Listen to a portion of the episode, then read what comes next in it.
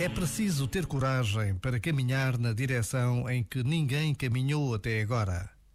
Este é um desafio que se aplica a tantas realidades da vida de todos os dias: vidas pessoas e vidas coletivas, decisões pessoais e decisões de uma empresa, de um governo, de uma sociedade.